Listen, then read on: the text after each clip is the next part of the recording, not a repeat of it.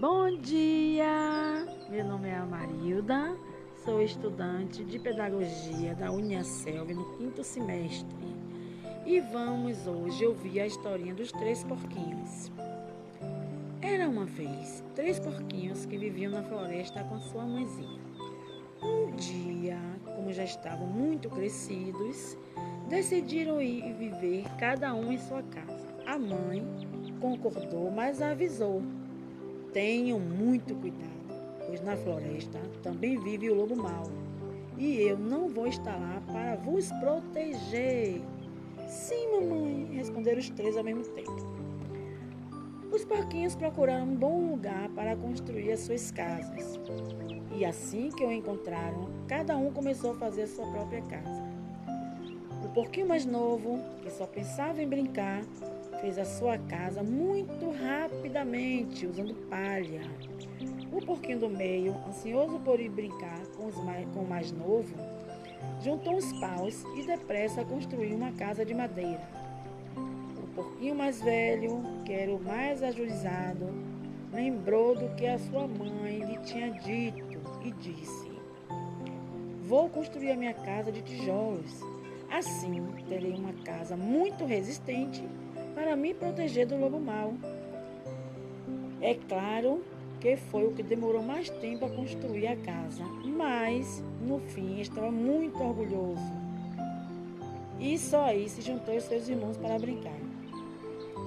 Um belo dia, andavam os três porquinhos a soltar pririquito, pririquito, pririquito, muito divertidos quando aparece o lobo mau. Olá! Vejo três deliciosos porquinhos à minha frente. Ao ver o lobo mau, fugiram, cada um para sua casa. O lobo, que estava cheio de fome, chegou ao pé da casa do porquinho mais novo e disse: Cheira, minha porquinho, sai daí que eu vou te comer. Se não saíres, deito a tua casa de palha abaixo. E aí Hum, soprou o lobo mau. E vendo a casa de palha, soprou tão forte que fez a casinha ir pelo ar. O porquinho, assustado, correu para a casa do irmão do meio, que tinha uma casa de madeira. Quando o lobo lá chegou, gritou novamente: Cheira, minha porquinho! E eu estou com tanta fome que vou comer todos dois. E com dois sopros, conseguiu deitar a casa de madeira abaixo. Os dois porquinhos, mais novos, muito assustados, correram então apavorados para a casa do irmão mais velho, que era de tijolo. O lobo, vendo que os três porquinhos estavam todos numa só casa, exclamou, louco de alegria: Cheira, minha porquinho, e mais fome não vou eu ter, pois apanhei três porquinhos para comer.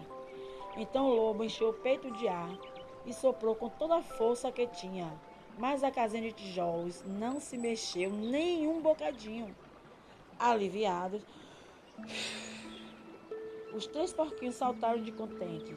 Quem tem medo, lobo mal, lobo mal, lobo mal. Quem tem medo, lobo mal, lobo mal, lobo mal. Mas o lobo não desistiu e disse: Não consegui deitar a casa de tijolos abaixo, nem derrubar sua porta, mas eu tenho outra ideia. Espere só que já vão ver e começou a subir o telhado em direção à chaminé. Os porquinhos mais novos ficaram aflitos, mas o mais velho, que era muito esperto, colocou no fogão por baixo da chaminé um grande caldeirão de água e começou a água a ferver. O lobo, ao entrar pela chaminé, caiu no caldeirão de água quente e queimou o rabo, fugindo mais rápido que podia para o meio da floresta. Os dois porquinhos agradeceram ao irmão mais velho e aprenderam a lição. Deste lobo mau nunca mais se ouviu falar. E ficou a moral da história. Tem que ouvir sempre o que os pais têm a dizer. Orientação dos pais é imprescindível, não pode deixar de seguir. A, mãe deles avisou. Cuidado, faça sempre o melhor. E eles, preocupados em brincar, em se divertirem, não se preocuparam com o conselho da mãe.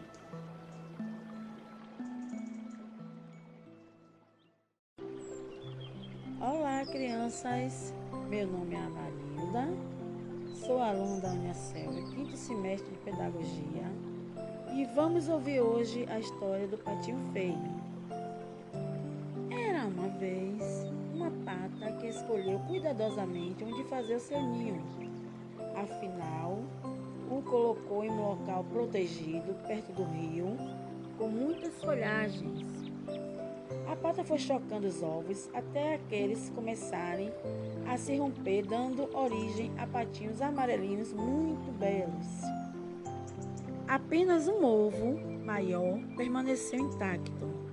Intrigada, ela o chocou ainda mais e depois acabou por ajudar a romper a casca com o bico. De lá saiu um filhote estranho, cinza, completamente diferente dos outros. Todos os que davam parabéns à pata, o peru, as galinhas, o porquinho, diziam que ela havia tido uma ninhada linda, exceto pelo patinho feio. Ele é grande, sem graça. O outro falava, tem um ar abobalhado. Acusavam aqueles que não sabiam lidar com o pássaro diferente da ninhada. Os irmãos do patinho, percebendo a situação, passaram então a excluir aquele que era meio esquisito. Por fim, a própria pata passou também a sentir vergonha e a abandonar o filhote diferente.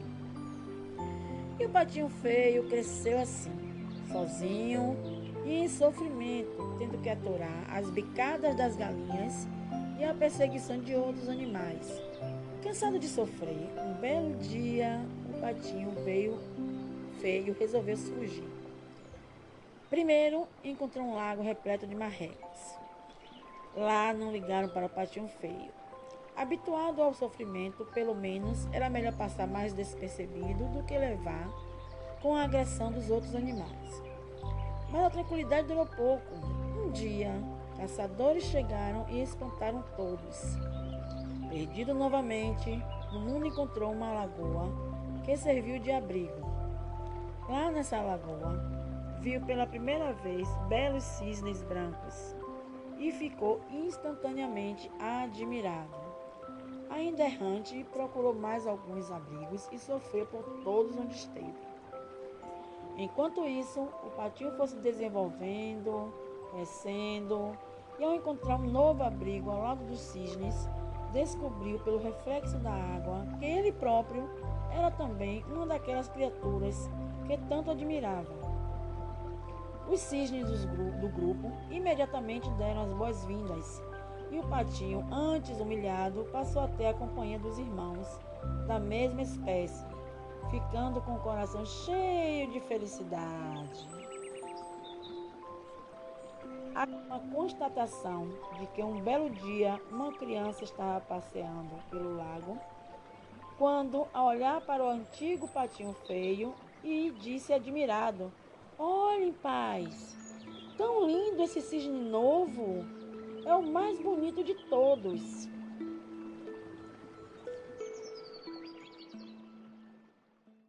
Olá, crianças! Meu nome é Amarilda. Sou aluno da Unicel, estou no quinto semestre de Pedagogia. E hoje vou contar para vocês a história de Branca de Neve. Era uma vez Branca de Neve, uma princesinha muito bonita que morava com seu pai. Sua mãe havia morrido e o rei se casou novamente com uma bela moça. Entretanto, a nova esposa do rei era também muito vaidosa e má. Ela possuía um espelho mágico e todas as manhãs perguntava para ele: Espelho, espelho meu, existe uma mulher mais bela do que eu? E o espelho sempre respondia que ela era a mais bela de todas. Enquanto isso, Branca de Neve crescia e se tornava cada dia mais formosa, com a pele alva como a neve, os cabelos negros como a noite e a boca vermelha como sangue. Assim, um dia, ao perguntar para o espelho, a madrasta recebeu como resposta: minha rainha, a senhora é realmente muito bela. Mas agora Branca de Neve é a mais bonita de todas. Furiosa, a madrasta mandou um de seus servos sequestrar Branca de Neve e matá-la na floresta, trazendo seu coração como prova de sua morte. O servo, com pena da jovem, ordenou que ela fugisse e levou o coração de um veado que passava no local. Branca de Neve, então, passou a viver na floresta e fez amizade com os animais. Um dia, ao caminhar, se deparou com uma casinha muito simpática. Ela entrou na casa e viu sete camas pequenas. Cansada, a jovem adormeceu em uma das caminhas.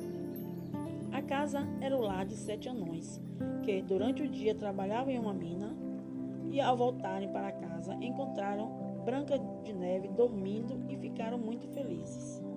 A jovem despertou e contou sua triste história. Os anões prometeram ajudá-la e ela ficou morando com eles e fazendo as tarefas de casa. Um dia, a madrasta, ao perguntar para o espelho sobre sua beleza, descobriu que a enteada ainda estava viva. Ela, então, decidiu se disfarçar de velha camponesa e vai até a floresta para oferecer uma maçã envenenada para Branca de Neve. A moça dá a primeira mordida. Cai desfalecida. Ao ver que tinha conseguido o que queria, a madrasta má foge. Os anões, ao retornarem para casa, avistam a bela branca caída no chão e ficam muito tristes. Eles então a colocam em uma caixa de vidro no meio da floresta para poderem sempre admirar sua beleza. Passado um tempo, surge um príncipe com seu cavalo branco. Ao ver a linda moça adormecida, o jovem não se contém e lhe dá um beijo. Nesse momento, Branca de Neve desperta do encanto e se apaixona pelo príncipe. Os dois se casam e vivem felizes para sempre.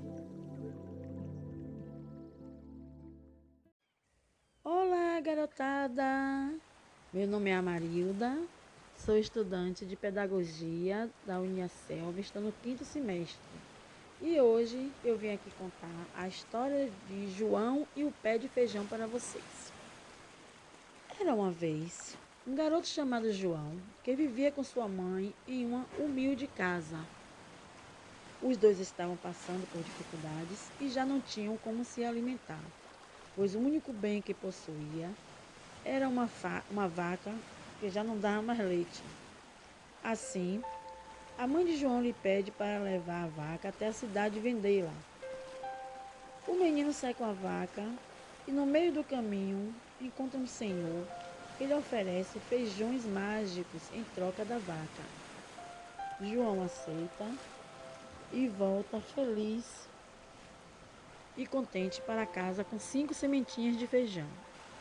Ao chegar, sua mãe fica furiosa com a troca e atira os feijões pela janela. João vai dormir muito frustrado, mas quando desperta no dia seguinte, vê que no lugar onde as sementes caíram nasceu um enorme pé de feijão, tão alto que se perde entre as nuvens. O garoto rapidamente se põe a subir e, chegando ao céu, encontra um mundo incrível. Havia um grande castelo no meio das nuvens e João, curioso, vai até lá. ele se depara ele se depara com uma mulher que o recebe e o esconde no castelo, pois lá morava um gigante muito malvado. O gigante estava dormindo e ao acordar, faminto, sente cheiro de criança e procura por todo o canto. Mas a mulher lhe preparou uma refeição e ele se acalmou. Depois pediu a sua galinha encantada que pusesse ovos de ouro e a harpa enfeitiçada que tocasse a melodia. Assim, adormeceu novamente. João, vendo tudo aquilo, quase não acreditava e, num descuido da mulher, consegue sair do esconderijo, pegar a galinha e a harpa e começar a correr. Nesse momento, o gigante desperta e vê o menino já descendo pelo pé de feijão. O malvado também começa a descer, mas João chega antes em sua casa e, num golpe certeiro, corta a enorme planta, fazendo com que o gigante caia no chão desfalecido. Assim, João e sua mãe conseguem o sustento através dos ovos de ouro e se tornam prósperos, felizes para sempre.